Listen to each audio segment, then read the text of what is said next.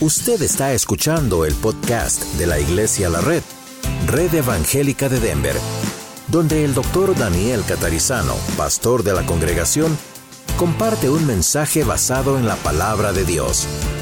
Ahora abra su corazón y permita que en los próximos minutos el Señor le hable y le bendiga. ¿Por qué nos bautizamos? ¿Sabía usted por qué nos bautizamos? Mateo capítulo 28 es el texto donde todos conocemos como la gran comisión, ¿verdad? Es el texto donde el Señor Jesús está con los apóstoles, tal vez un grupo aún mayor de ellos, y llegan ahí y vamos a leer que es el momento de la ascensión, cuando el Señor Jesucristo regresa con su cuerpo nuevo, glorificado, hacia el cielo, de donde dice la Biblia que regresará, tal cual debieron ir al cielo. Entonces, en esa escena, en ese lugar, en ese momento verídico, ocurre Mateo, o Mateo escribe lo que vemos en Mateo 28, capítulo 28, versículos 16 al 20. Pero los once discípulos se fueron a Galilea, al monte donde Jesús les había ordenado. Esto es después de la resurrección de Cristo. Y cuando le vieron a Jesús, le adoraron pero algunos dudaban. Y Jesús se acercó y les habló diciendo, Toda potestad o poder me es dada en el cielo y en la tierra. Por tanto, id o vayan y haced discípulos a todas las naciones, bautizándolos en el nombre del Padre y del Hijo y del Espíritu Santo, enseñándoles que guarden todas las cosas que os he mandado. Y aquí yo estoy con vosotros todos los días hasta el fin del mundo. Vamos a orar. Señor, en este momento de abrir tu palabra para predicarla, rogamos que tú dirijas mis labios, que seas tú el que predique, que seas tú el que nos enseñe, a mí primero. Te damos gracias en el nombre de Jesús. Amén. Si bien nosotros todos reconocemos que el Señor Jesús ordenó el bautismo, como luego los discípulos, los apóstoles también lo hicieron en obediencia a Cristo, no debemos decir que el bautismo es necesario para la salvación. Yo sé que eso se predica en algunas iglesias y se piensa que la ceremonia o rito del bautismo es una ordenanza, algunos le llaman un sacramento, pero hay que entender muy bien esa palabra para no confundirse con otras cosas. Y uno piensa, bueno, si Dios ordenó, aquí Jesús está diciendo que debemos predicar el Evangelio y bautizarnos, por lo tanto el bautismo será parte de la salvación, dicen algunos.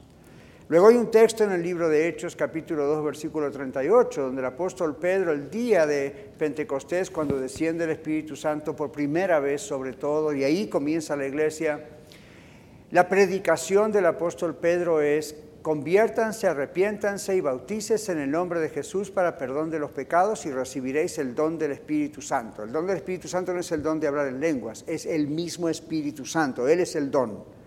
¿Cómo se manifiesta? Es de muchas maneras. Entonces, cuando Pedro dijo eso, algunos se confunden, y lo vamos a hablar de entrada esto, ¿ok? Para dejar claro ya el, el aire. Algunos se confunden y piensan, si Pedro dijo que hay que bautizarse en el nombre de Jesús para perdón de los pecados, ¿por qué él mismo, el mero Señor Jesús, dice bautícense en el nombre del Padre, el Hijo y el Espíritu Santo? ¿Qué está pasando? Bueno, desde, desde ahora les digo esto. En la Biblia no existen contradicciones, nunca. Pero hay personas que pueden tener malas interpretaciones o incompletas interpretaciones acerca del texto bíblico.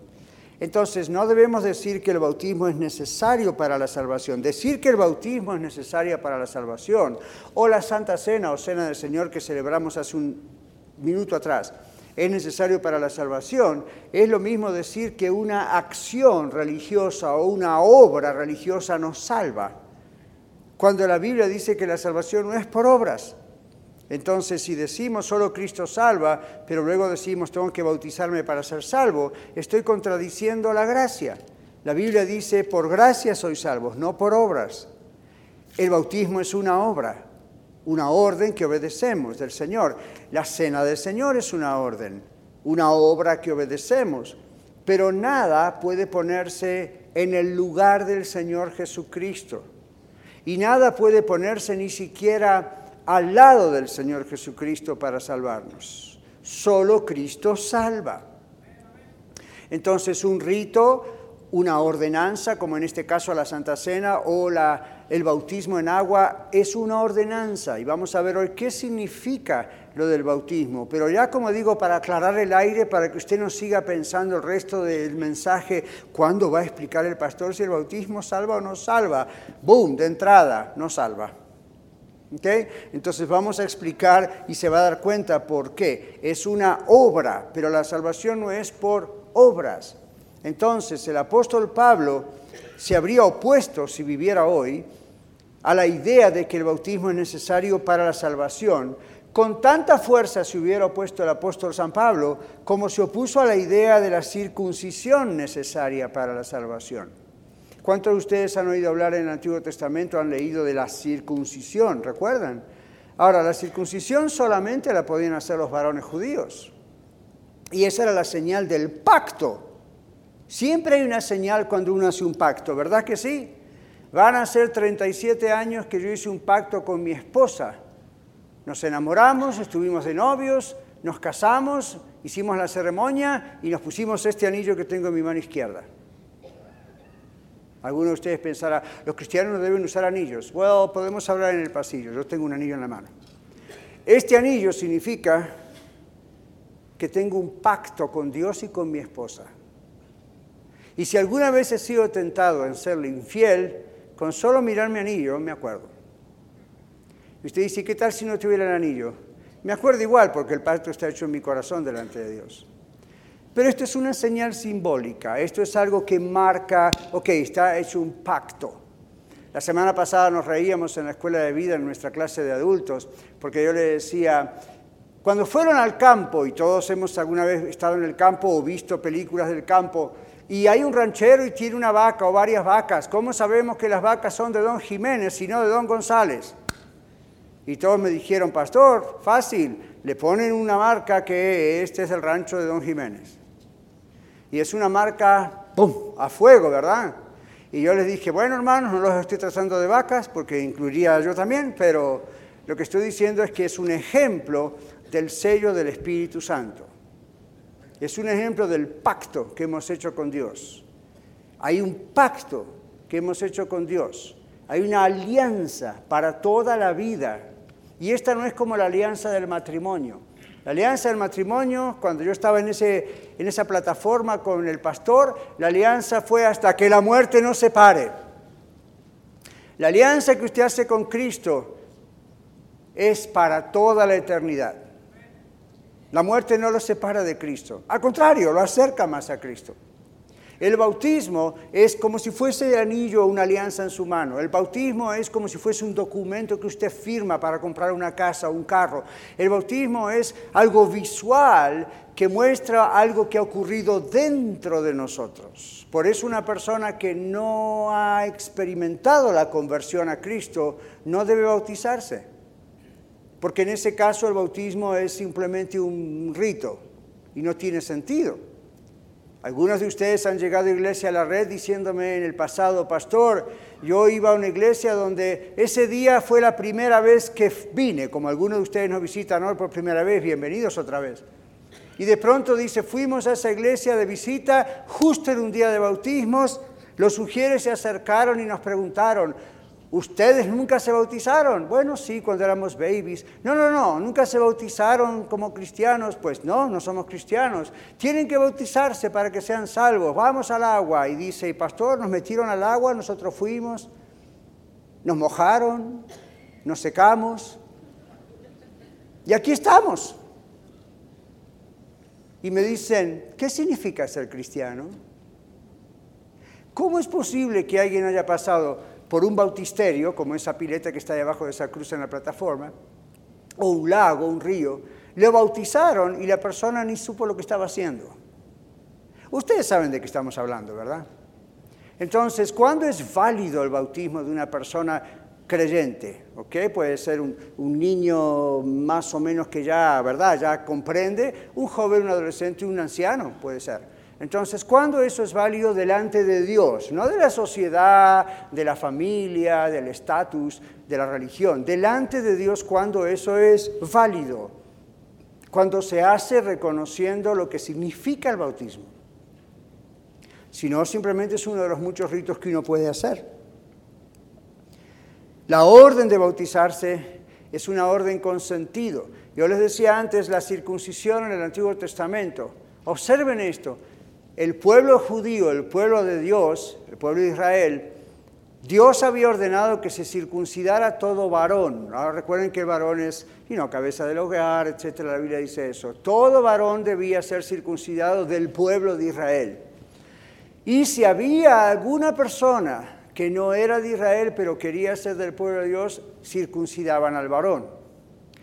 Cuando viene el Señor Jesucristo, el Señor nos muestra que ahora no hacía falta esa circuncisión más, como otros ritos del Antiguo Testamento. Por ejemplo, el matar un animal, llevarlo al altar y que el sacerdote pusiera sus manos y de parte suya y mía intercediera por usted. Esas cosas pasaron, porque Cristo es nuestro sacerdote. Cristo pagó una vez para siempre. Los sacerdotes tenían que hacer esto todos los días. Yo no me imagino pobres sacerdotes, ¿no? Yo soy pastor y sería casi parecido al rol del sacerdote en esa época. Se imagina todos los días muchísima gente trayendo animales y el hombre tenía que estar ahí entre la sangre, el olor, los animales, ofreciendo sacrificio todos los días. Y la Biblia dice, ¿por qué se hacía todos los días? Eso era lo que Dios había ordenado, porque esos eran animales que representaban algo cuando viene el Señor Jesucristo, el Cordero de Dios que quita el pecado del mundo, dice la Biblia, no se necesitó más sacrificios de animales, Él lo hizo una vez por nosotros en la cruz para siempre, dice el libro de Hebreos en la Biblia, y entonces los pastores no tenemos necesidad de hacer ese tipo de ritos, usted tampoco, y usted no tiene que venir a mí para que yo interceda por usted a Dios en oración unos por otros como hicimos antes, cualquiera de nosotros lo puede hacer. Usted viene a mí por instrucción, por a ver qué dice Dios a la iglesia, por ayuda, por discipulado, pero usted si tiene a Cristo en su corazón, Cristo es su sumo sacerdote, Cristo es el que pagó por usted y por mí en la cruz, o usted ora en el nombre de Jesús. ¿Por qué? Porque su oración va derecho al trono de Dios. Entonces, en la circuncisión, Estamos viendo un trabajo progresivo hacia lo que es el nuevo pacto. Esto es el antiguo pacto. El Antiguo Testamento es la antigua alianza de Dios, en primer lugar con el pueblo judío, con el pueblo de Israel, porque de ahí el Señor después hizo venir a su Mesías, a Jesús, se encarnó a través del pueblo judío. Usted dice, pastor, ¿por qué Dios eligió al pueblo judío no a los romanos? O a los babilonios, o a los asirios, o a los persas todas naciones grandes, poderosas, imperios. Es curioso, la Biblia dice que el Señor casi siempre escoge lo despreciable del mundo, lo pequeño del mundo, lo que nadie le da importancia y ¡boom! Ahí hace las cosas. Así es su vida y así es la mía. Pablo dice, ¿quién de ustedes es tan grande y tan poderoso y tan popular? Nadie. Por lo menos no, por lo menos en el momento en que Jesús nos encontró. Bueno, no sabemos todos los detalles, solo sabemos lo que la Biblia nos dice y nos tiene que conformar, ¿verdad? El Señor escoge al pueblo de Israel, hace un pacto con ellos para que sean un pueblo santo. Santo significa apartado del resto de las naciones. Amén. Entonces les da los diez mandamientos, las leyes diferentes, la circuncisión, cosas que otros pueblos no tenían. ¿Por qué al pueblo de Israel? Para que el mismo pueblo de Israel comprendiese de una vez por todas que ellos eran diferentes de otras naciones. Cuando llega el Señor Jesucristo, la cosa es universal. Los judíos, como tenían tantos siglos pensando en ellos mismos y en el Mesías prometido, pensaron, cuando venga el Mesías va a ser para los judíos y nos va a librar del cautiverio y nos va a librar del imperio que esté en ese momento. Cuando vino Jesús era el imperio romano. Cuando viene Jesús dice, porque de tal manera amó Dios al mundo, eh, Mister Nicodemo, que ha dado a su Hijo unigénito. Yo, dijo Jesús, para que todo aquel que en él cree no se pierda, mas tenga vida eterna. Y luego le dice a Nicodemo, porque Dios no envió a su Hijo Jesucristo al mundo, observen la palabra mundo, no judíos, al mundo, a todos, para condenar al mundo, sino para que el mundo sea salvo por él. Todo aquel que en él cree no es condenado, etcétera, etcétera. Entonces, ¿qué ocurre? Jesús se bautiza. Y uno dice, ¿por qué Jesús se bautiza? ¿Es Dios hecho hombre? ¿Nunca jamás pecó ni jamás iba a pecar? ¿Qué pasó aquí? El bautismo de Jesús fue el sello de la unción, de la separación de Jesús como el Mesías y su incorporación al mundo y su incorporación al ministerio al cual él vino. La Biblia no dice nada acerca de la niñez de Jesús, eh, dice muy poco, debo decir. Por ahí nos habla de su nacimiento, lo que nosotros conocemos como Christmas o Navidad, y luego no dice mucho y cuando está como por los 12 años, Jesús está discutiendo con los doctores de la ley, los altos pastores, diríamos hoy ahí, y hablando con ellos, se admiran de su sabiduría. María y José se enojan porque lo perdieron en tantas miles de personas. Y finalmente Jesús les dice, no agarraron la onda de que los negocios de mi padre yo tengo que estar, ¿verdad? Y María José aprenden una lección. Y luego no se habla más de Jesús hasta que tiene 30 años. Y usted dice, ¿qué pasó con Jesús? Habrán pasado muchas cosas, ninguna importante para usted o para mí o estaría en la Biblia. Así que no especule, no crea los cuentos que andan por ahí, dentro o fuera de algunas Biblias, en cuanto a qué pasó, porque son opiniones. La Biblia no nos cuenta qué pasó. ¿Por qué, pastor? Porque Jesús todavía no estaba dentro de su ministerio. Primero tenía que venir Juan el Bautista, y esto estaba profetizado en el Antiguo Testamento.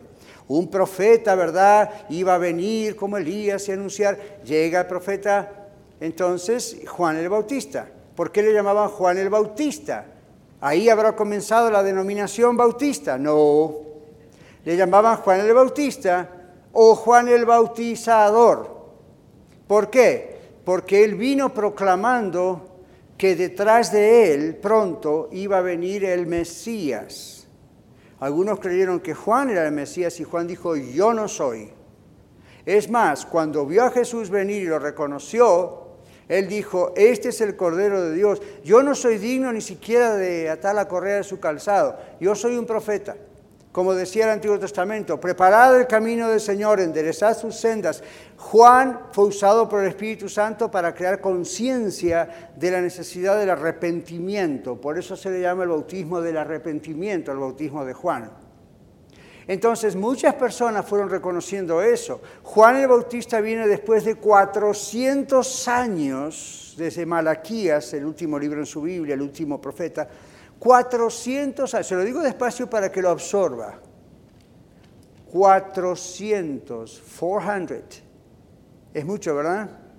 Donde hubo silencio, no había profeta de parte de Dios, el pueblo, el pueblo judío se había olvidado del templo, de sus ritos, de sus cosas, y las cosas que hacían eran ok, esta es nuestra religión, nuestros padres nos dieron esta religión, whatever, vamos a seguir haciendo los ritos. Su corazón estaba muy lejos, 400 años de silencio. De pronto Dios dice, este es el tiempo, y envía a Juan el Bautista y comienza el avivamiento. Viene Juan el Bautista y empieza a predicar lo que el Antiguo Testamento decía. Este es Juan el Bautista, el hijo de Elizabeth, la prima de María. ¿Recuerdan la historia? Que saltó dentro del el vientre de Elizabeth cuando María llegó, etc. Entonces, él empieza a predicar, este es primo del Señor Jesús en la carne, y empieza a predicar acerca de que viene el Señor, arrepiéntanse. Y Dios le había dicho a Juan el Bautista que para reconocer quién era el Mesías, cuando viniese, lo iba a reconocer. Y en un momento dice, cuando veas al Espíritu Santo descender sobre él como paloma y posarse sobre él, este es mi Mesías. Y eso fue exactamente lo que ocurrió. Pero Jesús, eh, Juan sabía quién era Jesús, porque se acerca a Jesús, se mete al agua y dice, bautízame. Y la respuesta de Juan es, surprise, surprise. Dice, ¿cómo yo te voy a bautizar a ti? Tú me tienes que bautizar a mí. ¿Y cuál es la respuesta del Señor Jesús? Deja así porque esto tenemos que hacerlo, así conviene, que cumplamos toda obra. Jesús era obediente. Entonces era la manera de entrar, de comenzar ese ministerio de identificarse con las personas como usted y yo, a quienes el Señor iba a salvar. Entonces, vemos a Jesús en su propio bautismo atestiguando o siendo testigo de él mismo como hijo, como cantábamos recién, Jesús hijo de Dios, lo cual lo hace Dios mismo.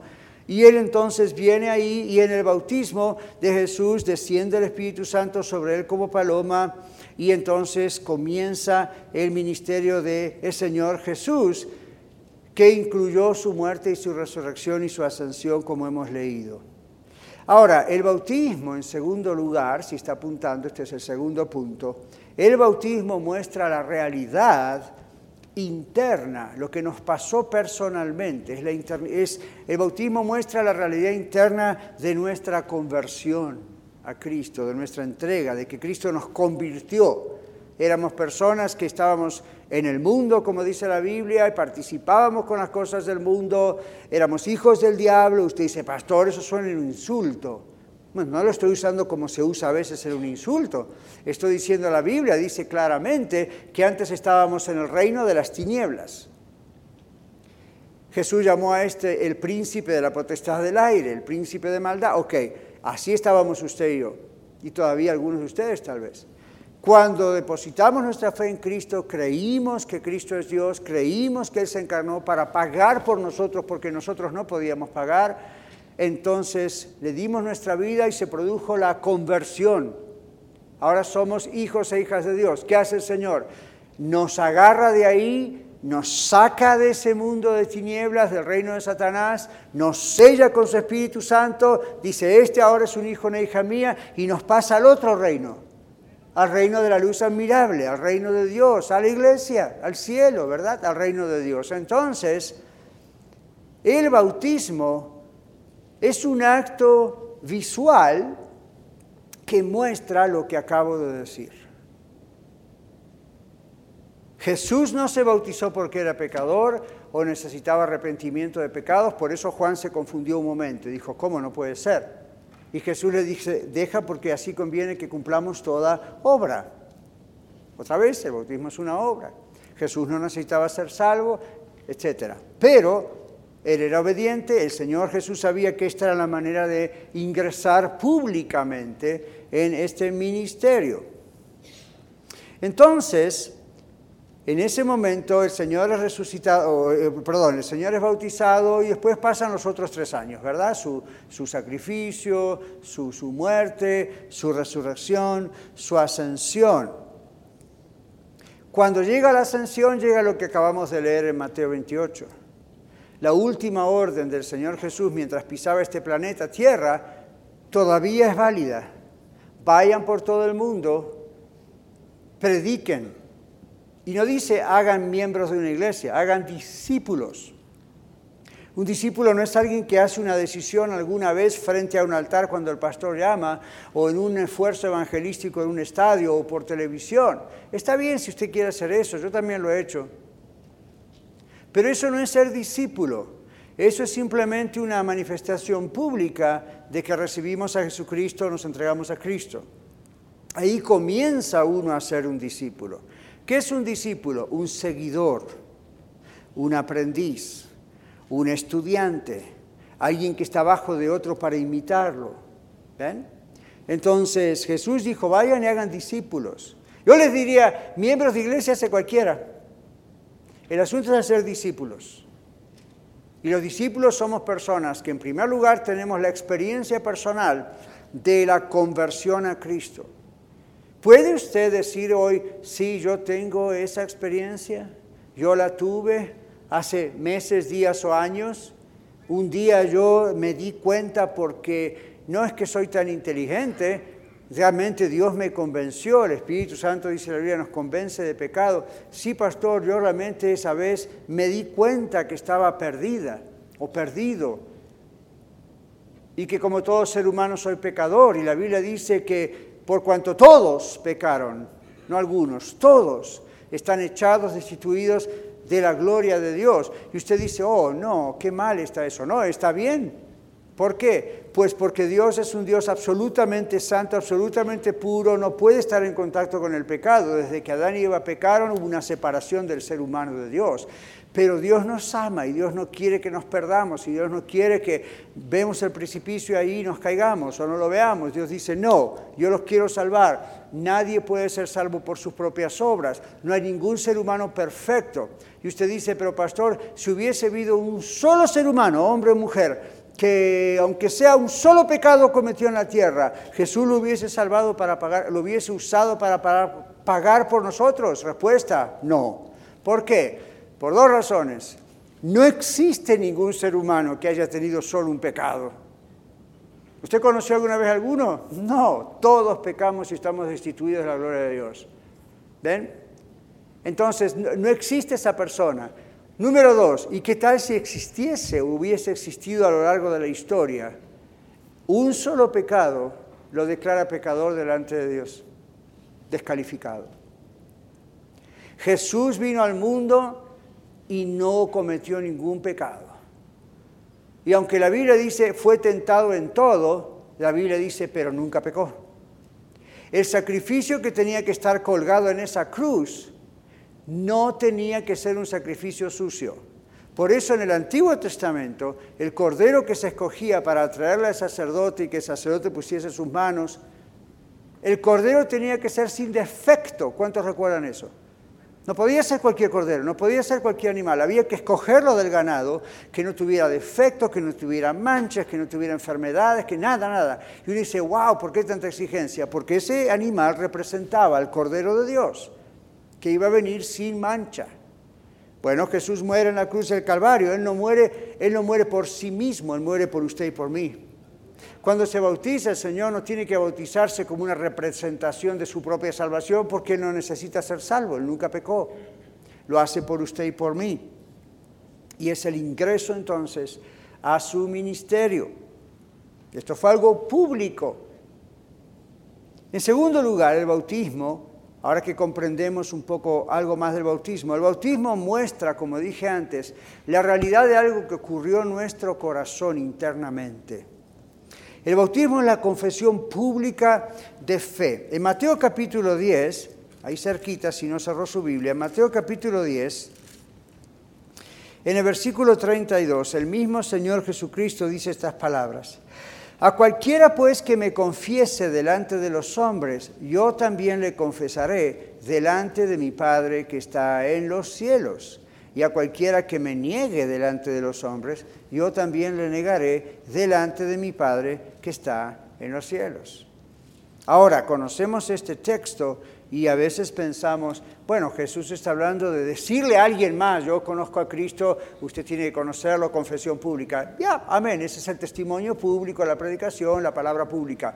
Pero usted sabía que cuando los creyentes en la primera iglesia que existió, la iglesia primitiva, desde el día de Pentecostés para adelante, usted sabía que la confesión pública de ellos no solo era verbal, de decirle a otros, soy de Cristo, Cristo es Dios, Cristo es Salvador, se bautizaban.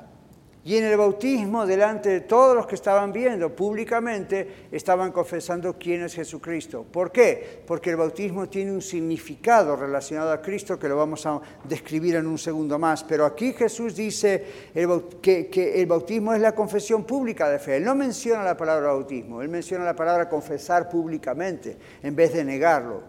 Esto me dice a mí y a usted que si usted ya ha recibido a Jesucristo como su único y suficiente Salvador y nunca se bautizó, no tiene excusa para no bautizarse. El bautismo es una confesión pública de su fe en Cristo Jesús.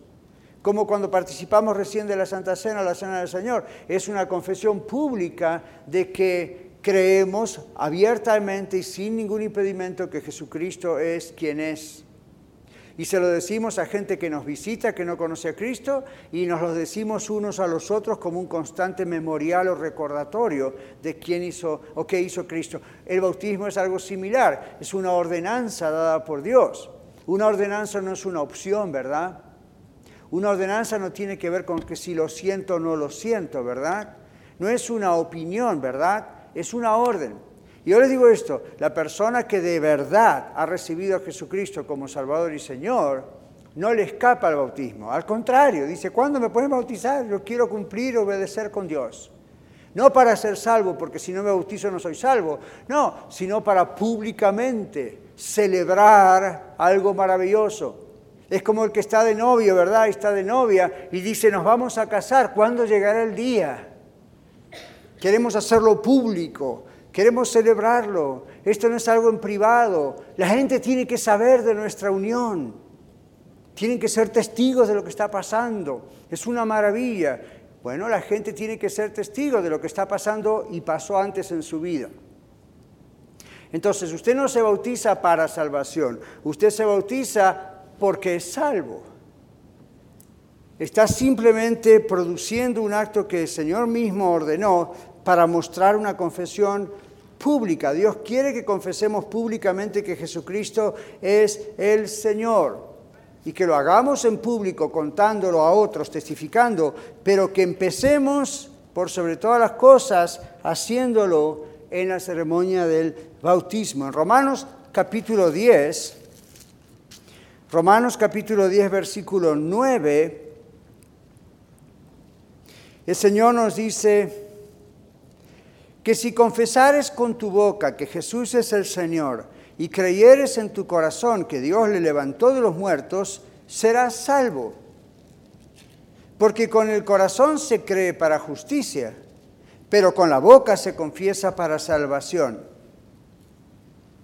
Y luego dice la Escritura, todo aquel que en él creyere no será avergonzado. Predicamos hace no mucho tiempo atrás, de domingos atrás, acerca de que con el corazón se cree para justicia, más con la boca se confiesa para salvación. Entonces usted dice, pastor, la Biblia está diciendo que lo que salva es la confesión pública.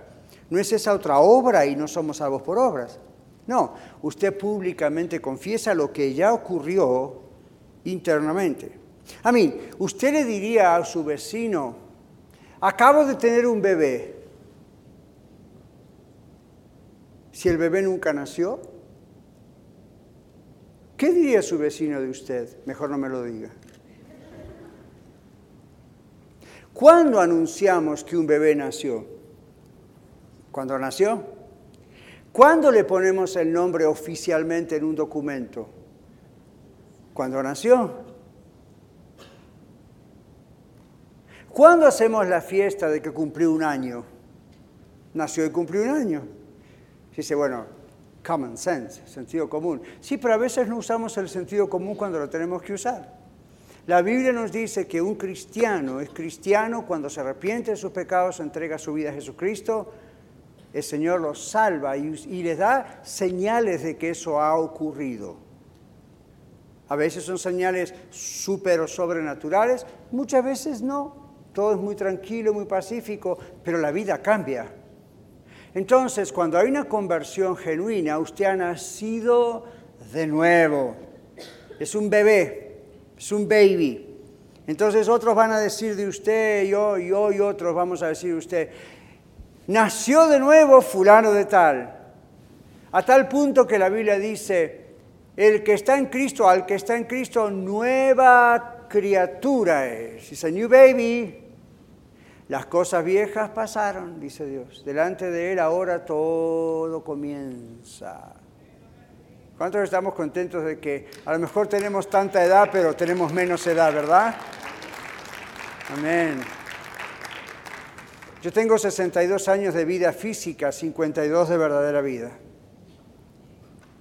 ¿Ven? Entonces uno dice, delante de Dios, Claro que cuenta mi vida física y su vida física, pero delante de Dios, a partir del momento de nuestra entrega genuina a Cristo, a través de lo que llamamos en la Biblia la conversión, nací de nuevo. Jesús le dijo a Nicodemo, tienes que volver a nacer, Nicodemo. ¿Y Nicodemo quién era? Un sacerdote, un teólogo de alta alcurnia. Sin embargo, no sabía cómo ser salvo tenía mucha religión en su cabeza y temía a Dios a su modo, pero todavía no era salvo. Cuando el Señor le dijo, tienes que nacer otra vez. Y luego la Biblia dice, es una nueva criatura cuando nace otra vez. Entonces, cuando nace otra vez se bautiza, porque publica ese nuevo nacimiento. Se da cuenta que el bautismo no es para ser salvos, sino porque somos salvos. Vez tras vez la Biblia habla acerca de esto. El bautismo es un acto externo que muestra nuestra realidad interna, lo que pasó, la salvación, la conversión. Pero además en el bautismo participamos simbólicamente, pero espiritualmente, de la muerte y resurrección de nuestro Señor Jesucristo. Eso es algo que se llama una identificación con Cristo, nuestro único y suficiente Salvador. En Gálatas capítulo 2, versículo 20, para los que están apuntando, Pablo dice, con Cristo estoy juntamente crucificado. Ya no vivo yo, ya no ya basta de Pablo, ahora vive Cristo en mí. Luego dice, lo que ahora todavía vivo en este cuerpo, que ustedes conocen, ¿verdad? Diría Pablo, lo vivo en la fe del Hijo de Dios. No dice lo vivo por la fe, dice lo vivo en la fe. Si dijera Pablo lo vivo por fe, lo que está diciendo es tengo fe y confianza, lo cual es cierto. Pero Pablo dice, aún lo que vivo en este cuerpo, lo vivo en la fe del Hijo de Dios, el cual me amó y se entregó a sí mismo por mí. ¿Qué está diciendo Pablo? Gracias a que Cristo murió en la cruz por mí, es como, que, como si cuando Cristo estaba en esa cruz clavado, Pablo estaba en esa cruz clavado. Y usted dice, pero entonces Pablo puede ser el salvador de otros. No, le está pasando lo mismo que le pasó a usted a mí. Cuando Cristo murió en la cruz y extendió sus brazos y lo colgaron, es como si Jesús hubiese dicho, estoy muriendo por Daniel. Usted ponga su nombre.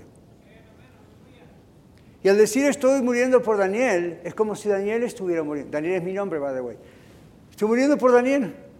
Entonces es como si Daniel estuviera muriendo, porque él es mi representante. Como yo no puedo hacerlo porque no soy puro, soy pecador y usted también. Entonces Él lo hace de parte nuestra.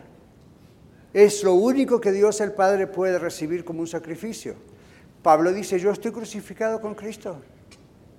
Como para decir, mi vida le pertenece a Él.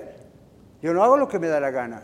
Él es mi Dios, Él es mi Señor, Él es mi Salvador, Él es mi Redentor. Con Él estoy crucificado. Ya no vivo yo, no son mis decisiones, no hago lo que quiero. Yo le pregunto a Él.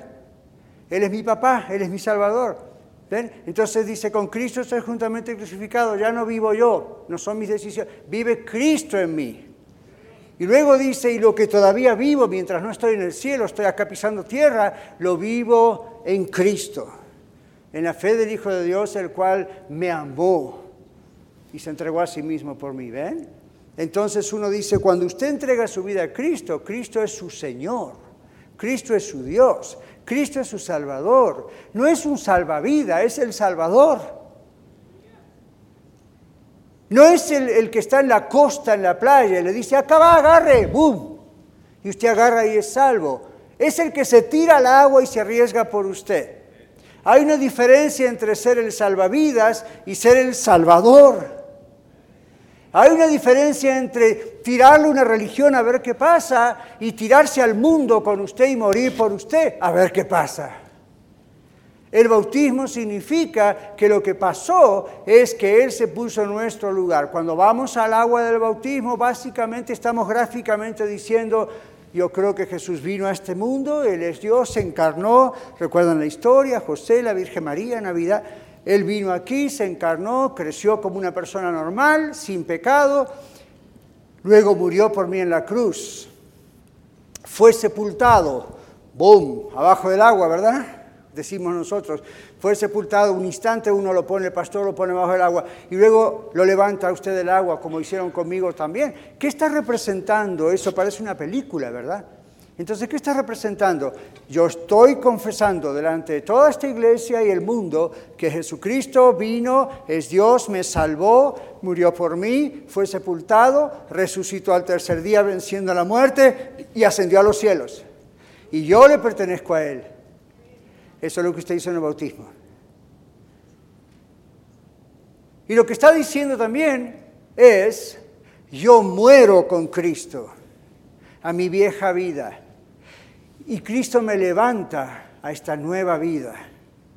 Y usted dice, pastor, entonces vamos al agua porque el agua tiene ese poder. El agua es un símbolo. Eso tiene que haber ocurrido antes. Tal vez en una congregación como esta o en otra, o en su casa, o escuchando el radio, o manejando. A mí la conversión puede venir así en cualquier momento una persona, ¿verdad? Uno escucha la palabra, pone su fe en Cristo porque el Señor pone esa misma fe en uno.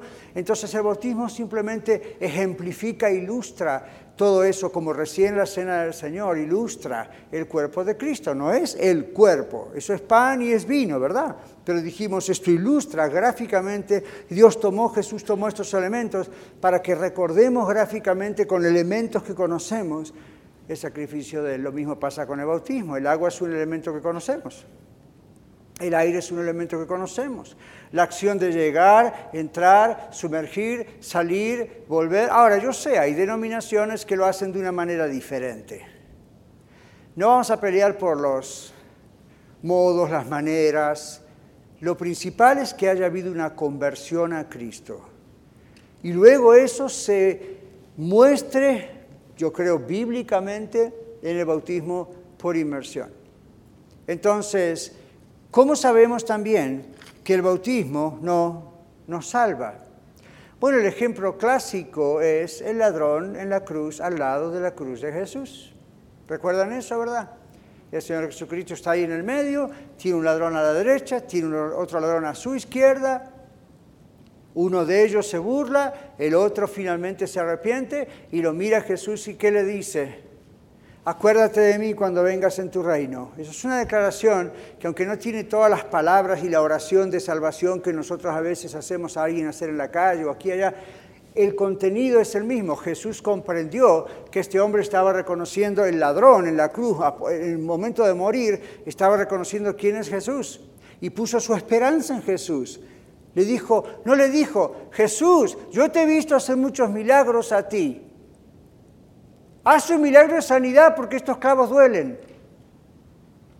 El otro que le dijo y los otros que le dijeron, si eres el Hijo de Dios, desciende de la cruz y creeremos. A mí, al cabo te vimos hacer tantos milagros, caminaste sobre el agua, resucitaste al hijo de la vida de Naír, resucitaste a Lázaro, convertiste el pan y, y los peces. ¿Cómo lo vas a poder bajar de la cruz? ¿Sabe por qué Cristo no bajó de la cruz? Por usted y por mí.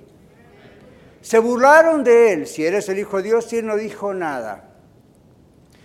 Y el otro ladrón dice, yo estaba estudiando teología sistemática en el seminario y hay una palabra en griego que dice que no, simplemente en su desesperación dijo, me estoy muriendo, igual que tú, pero creo quién eres tú. Acuérdate de mí cuando vengas en tu reino. Y Jesús le dice, ¿sabes qué? Me encantaría salvarte, pero como ninguno de los dos va a bajar de la cruz, no te puedo bautizar. Por lo tanto, sorry, no vas a ser salvo. ¿Se da cuenta? Y usted dice, pero pastor, ese es un ejemplo entre otros. Jesús murió una sola vez, no entre otros, muchas veces. Entonces, bueno, si el bautismo no es necesario, ¿para qué me bautizo? Es necesario. Usted no está clavado en una cruz muriendo en una cama o muriendo en algún lugar. Usted puede testificar públicamente de lo que pasó. Es más, ¿qué habrán pensado los que estaban ahí alrededor de la cruz escuchando a este ladrón decir, acuérdate de mí cuando vengas en tu reino? Eso es una confesión pública. Ahora, usted no tiene excusa si no es bautizado. El Señor nos dice que eso es una declaración de fe pública y que estamos muertos con Él. El bautismo, en el bautismo declaramos nuestra muerte a todo lo que nos separa de nuestro Dios y declaramos que estamos resucitados a la nueva vida con Cristo y eso ocurre nuevamente en el momento de la conversión y se demuestra gráficamente en el momento del bautismo. Alguien me dijo hace poco, pastor, me quiero bautizar, pero tengo miedo de lo que pase en el momento que esté en el agua. Yo, ¿por qué? Me dice, bueno, porque estuve viendo unos videos de un misionero en África y él los bautiza y hay manifestaciones diabólicas, demoníacas, muy raras en el momento de bautizarlos. Yo tengo miedo que me pase eso a mí. Le dije, mira, yo he bautizado mucha gente en mi vida, hasta ahora eso no ha ocurrido. ¿Puede haber alguna manifestación que el Espíritu Santo haga especialmente en ese momento? Sí, pero lo está haciendo con un hijo de Dios. No lo va a dañar, no, I mean, fine. Y por lo general no se ve eso. Dios, posiblemente lo que tú has visto es algo en aquellos países donde hay varias cosas un poco raras. Donde la gente piensa que hay que bautizarse para ser salvo. Y entonces cuando se bautizan a no ser salvos, a lo mejor pasa algo. Tranquilo. Hay toda clase de ideas extrañas acerca del bautismo. Yo he visto, he visto con mis ojos gente bautizarse en un lugar donde había un poderoso avivamiento y de pronto algunos tuvieron una manifestación del Espíritu Santo muy especial, pero fue algo muy alegre, fue algo muy hermoso, no fue nada terrorífico que nos dé miedo. Dios nunca nos va a dañar, aún en una manifestación. Entonces dije, no estés con esa expectativa, cumple. Si el Señor realmente ha tocado tu corazón, si realmente tú eres salvo, si no, no lo hagas, pero si eres salvo, cumple. Y en este momento Él está en, ese, en esa espera, ¿verdad? Hasta que podamos tener ahora pronto otra vez, si Dios quiere, bautismos. En el siguiente lugar, el bautismo muestra el ministerio del Señor, cosa que ya he dicho, ¿verdad? Hablamos de la circuncisión, como era el signo del pueblo elegido, ahora es el bautismo. Y lo bueno es que no solamente para hombres, para las mujeres también.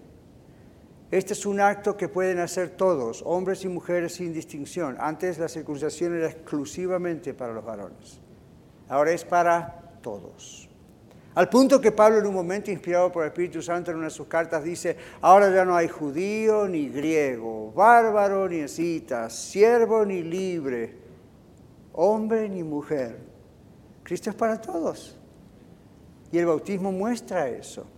No tiene que ser exclusivamente para los varones, es para todos nosotros. El sello, la alianza, el nuevo pacto es para todos. El antiguo pacto también para los judíos era para todos, pero el hombre era el que recibía la circuncisión. Pablo habla del bautismo como una circuncisión del corazón, que ocurrió en el momento de la conversión, la salvación, la cual pudo haber ocurrido Minutos antes de ser bautizado, como pasó con Felipe y el etíope eunuco, ¿recuerdan? Felipe no le dijo, tienes que hacer un curso, vas a esperar tres meses o cuatro, o voy a darte unas hojas como hacemos acá, vamos a estudiarlo. Le dijo, si crees de todo corazón, bien puedes bautizarte. Y el eunuco mandó parar su limusina, diríamos hoy, bajaron al lago, eh, Felipe lo bautizó y siguió contento su camino el etíope Nuco. Y usted dice, pastor, ¿y por qué hoy en día en las iglesias, y no, usted ha hablado de la exageración de algunos que vienen y bautizan a los visitantes que ni siquiera conocen a Cristo? Eso es una exageración. ¿Cuál es la otra exageración? No lo puedo bautizar hasta que haga tres años de discipulado. ¿Qué estamos diciendo con eso? a través de los dos mil años de historia, como empezaron a haber abusos de mucha gente que no conocía a Cristo, igual la metían al agua, las iglesias al crecer numéricamente a millones, tuvieron que empezar algunas a determinar, como nosotros, a ver, vamos a ver, ¿esta persona conoce a Cristo o es puro entusiasmo? Y como había personas que también traían a niños o jovencitos o jovencitas para ser bautizados, y algunos lo hacían porque mamá me dijo que me tengo que bautizar, o papá me, empujó para que me bautice, entonces no entendían lo que estaban haciendo, ¿ven? Y muchos de ustedes me han dicho eso. A mí me bautizaron cuando yo era un niño, una jovencita, un adolescente. Yo no sabía lo que hacía, pero mis padres me dijeron, esta es una familia cristiana ahora, tú tienes que bautizarte. La Biblia dice que si usted no tiene una experiencia personal de conversión, su bautismo no vale nada. Es un lindo acto simbólico, pero no representa lo que tiene que representar su experiencia personal de salvación. Entonces, a través de la historia, las iglesias vieron eso y entonces la idea de clases, orientación, hoy vamos a tener a las 3 de la tarde una orientación para los que se quieren bautizar, es sentarse, es platicar, es escuchar la experiencia de conversión, a ver si realmente fue o no fue una experiencia de conversión, es un mero entusiasmo, un simple cambiar de religión, ¿ven? y mostrar en la Biblia lo que estoy mostrando hoy, qué significa el bautismo. Entonces el bautismo muestra algo que tiene que ocurrir, que tiene que haber ocurrido minutos antes, como pasó quizás con el tío eunuco, o un tiempo antes. Pero les digo esto, no deje que ocurra años después de su conversión. Porque la pregunta es, ¿y por qué usted todavía no es bautizado o bautizado si usted asegura que es salva o salvo? Otro argumento que me han dicho, ¿saben cuál es en muchas iglesias? Oh, no, pastor, a mí me falta mucho todavía para eso. Yo, yo todavía soy muy nuevo, muy maduro, todavía tengo algunos pecados pegados por acá y por allá. Cuando sea mejor, entonces me voy a bautizar. Eso es la salvación por obras. Lo que usted está diciendo es, cuando cambie, me voy a bautizar. ¿Usted se casaría con su cónyuge diciendo, voy a esperar unos cuatro o cinco años hasta cambiar ciertas cosas y después nos casamos? Se lo recomiendo en algunos casos. Tendríamos menos consejería tal vez. Pero en realidad, en realidad, usted se dio cuenta de cuando uno se casa no está 100% preparado, pero sí está seguro que ama a la persona. Eso es una verdadera boda, ¿verdad? Verdadero matrimonio. Cuando nosotros nos casamos con Cristo en la conversión, sabemos casi cero de la vida cristiana. Es muy poquito lo que sabemos. Todo lo que nos vamos a lo que nos vamos a equipar, lo que Dios nos va a enseñar, comienza en el caminar con Cristo. El bautismo es la introducción a la vida cristiana de una persona que ahora sí es salva. ¿Está claro? ¿Cuántas veces me tengo que bautizar? Es otra pregunta. Una. ¿Cuántas veces murió Cristo? Una. ¿Cuántas veces resucitó? Una vez. ¿Cuántas veces volvió al cielo? Una vez. ¿Cuántas veces va a regresar a la tierra? Una vez. ¿Cuántas veces me tengo que bautizar? Una vez. Por lo que significa el bautismo. ¿Cuántas veces tengo que tomar la cena? Cuidado. Pero ven, el bautismo es una vez, porque una vez me convertí. Yo estaba en Houston hace años atrás predicando en algunas iglesias, ¿no? Que me invitaban. Y una vez estaba sentado al frente, así como estos caballeros aquí, esperando que el pastor de la iglesia me avisara cuándo tenía que pasar a predicar. Mientras tanto, antes de empezar el servicio, muchas personas pasaban, como es una buena costumbre, no es una mala costumbre, ¿no? Y se arrodillaban y oraban. Claro, como yo estaba tan cerca y como soy muy curioso, escuchaba lo que estaban orando. Entonces, cuando estaban orando, varias de ellas, yo escuché, y de ellos, escuché que estaban orando por salvación. ¡Wow! Pensé yo, a lo mejor esta gente no es salva, ¿verdad? Y de repente, nomás entrando a la iglesia, entrando al templo, empieza a orar para que el Señor la salve. Esto es un buen ambiente. Diríamos, avivamiento. No, eran miembros de la iglesia. Después vi que eran miembros fieles de la iglesia, hombres y mujeres fieles de la iglesia. ¿Por qué estaban orando para que Dios los salve? Porque creían que la salvación va y viene. Fueron salvos, se convirtieron, se bautizaron, pero como en la semana cometieron algunos pecados, perdimos la salvación. Vamos el domingo a la iglesia, nos hincamos en el altar, vamos a volver a pedir a Dios la salvación. Entonces mi pregunta sería, si trabaja así, se tiene que bautizar todos los domingos. ¿Ven? Ni el sentido común ayuda para decir. Entonces uno piensa, el bautismo es una vez cuando es genuino. Y usted dice, pastor, ¿y qué pasa si cuando me bautizaron o cuando me bauticé, yo no entendía lo que estaba haciendo? Es más, ni era salvo todavía. ¿Quiere que le diga lo que pasó? Nomás pasó por el río. Necesita saber lo que está haciendo. Una vez que es salvo, entonces su bautismo tiene sentido. ¿De acuerdo? Tenemos mucho más que hablar, pero por tiempo no vamos a seguir con el tema. Solamente le voy a decir cuál es el efecto en la iglesia. Voy a saltar varios puntos acá al final. ¿Qué efecto tiene usted en mí como congregación ver a una persona bautizarse? ¿Usted no recuerda su propio bautismo cuando ve a alguien bautizarse? A medida que participamos como iglesia en la celebración del bautismo de otras personas que ingresan a la iglesia con ese bautismo también, recordamos nuestro propio bautismo, recordamos nuestra continua necesidad de la gracia de Dios, aún siendo salvos, claro, y reafirmamos nuevamente nuestra promesa de obediencia al pacto que hemos hecho con Dios por medio de Cristo. Declaramos nuestra responsabilidad como iglesia delante de esa gente. Como miembros que vamos a ayudar a disipular a nuevos miembros. Aquí en la iglesia tenemos lo que llamamos discipulado, lo tenemos de dos o tres maneras diferentes, una de las cuales es todos los domingos aquí a las 11.30, a las 4.30 en el norte, además de las clases de escuela dominical o Sunday School, nosotros llamamos escuela de vida. Tenemos tres clases diferentes, son grupos más pequeños de discipulado. Entonces, ¿qué hacen? Vamos asegurándonos que usted comprende qué es la salvación, qué significa ser salvo, qué es la palabra de Dios, qué es la oración, cómo se batallan las pruebas, qué es la fe, qué es esto, qué es lo otro, qué es el ministerio de Cristo. Uno hace discípulos. Si solamente nos interesara ser miembros, tendríamos hoy por lo menos el doble de los que ya muchos somos hoy.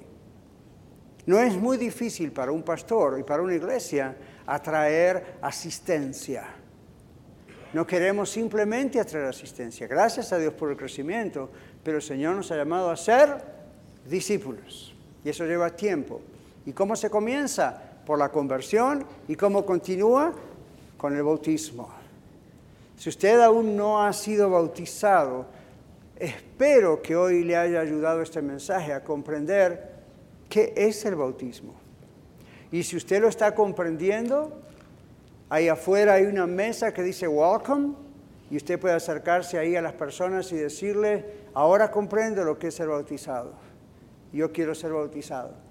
Esta tarde mismo a las 3 de la tarde hay una clase para expandirnos más. Hoy yo les ahorré el trabajo a muchos de esos maestros con el mensaje, pero para que usted pueda hacer otras preguntas y le explicamos más. ¿Ok? U otro día lo puede hacer, pero pronto vamos a tener aquí bautismos. Y usted tiene que cumplir con el Señor en esa ordenanza si comprende bien lo que está haciendo. Vamos a cerrar nuestros ojos y vamos a concluir orando. Y vamos a dar la oportunidad para que usted lo, lo esté meditando por un momentito, ¿ok? Y esté pensando, ¿cómo está mi vida? ¿Cómo estoy delante del Señor? ¿De verdad soy salvo? O si no lo soy, ¿no será este el momento ya de decirle al Señor, aquí estoy, toma mi vida, quiero ser salva o salvo? Y si ya lo es, ¿qué le impide ser bautizado?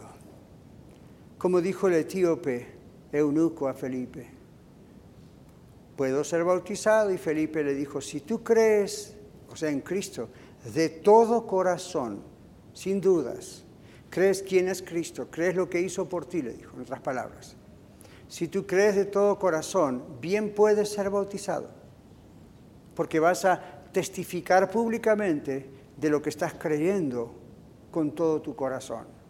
Y eso yo le digo a usted también hoy. Si usted cree de todo corazón y ha hecho una entrega real al Señor, al Señor Jesucristo como su único y suficiente Salvador, usted puede manifestarlo y debe manifestarlo públicamente también en las aguas del bautismo. Déjenoslo saber y si usted nos visita por primera vez o segunda o decimoquinta, lo que sea, y todavía nunca ha entregado su vida al Señor Jesús, el Señor le está llamando, Dios le está dando la oportunidad de que usted sea salvo, no se pierda, tenga vida eterna. Ore al Señor, clame a Dios ahí donde usted está en su banca y yo no le voy a guiar a una oración del pecador, lo podría hacer, pero no es tan complicado, simplemente dígale al Señor, perdóname por mis pecados, reconozco que estoy apartado, separado de ti y voy a la condenación, no quiero, quiero ser salva, quiero ser salvo, ven a mi corazón. Yo creo que tú eres, Señor Jesús, el Salvador del mundo, mi Salvador y creo que has vencido la muerte por mí y creo que has ido al cielo a preparar un lugar para mí como prometiste y de ahí vendrás a buscarme, dame esa seguridad de la vida eterna porque hoy te entrego mi vida completamente a ti, sin reservas. Si nunca lo he hecho, hágalo. Y luego a cualquier persona, a cualquier ujiera, a mí, a cualquiera, coménteselo para que estemos orando también por usted. Y nuevamente la invitación, si usted aún siendo ya un creyente en Cristo Jesús, nunca se ha bautizado, no lo había entendido, hable con nosotros, queremos cumplir con lo que el Señor nos ha mandado, hacer discípulos. Señor, gracias por este tiempo en que tú nos das oportunidad de aclarar, de exponer cuál es tu mensaje. Confiamos que tú has trabajado en nuestras vidas y rogamos que tú continúes tocando los corazones para que nadie se pierda. Te damos gracias en el nombre de Jesús. Amén. Muchas gracias por escuchar el mensaje de hoy. Si tiene alguna pregunta en cuanto a su relación personal con el Señor Jesucristo o está buscando unirse a la familia de la Iglesia La Red, por favor no duden en contactarse con nosotros.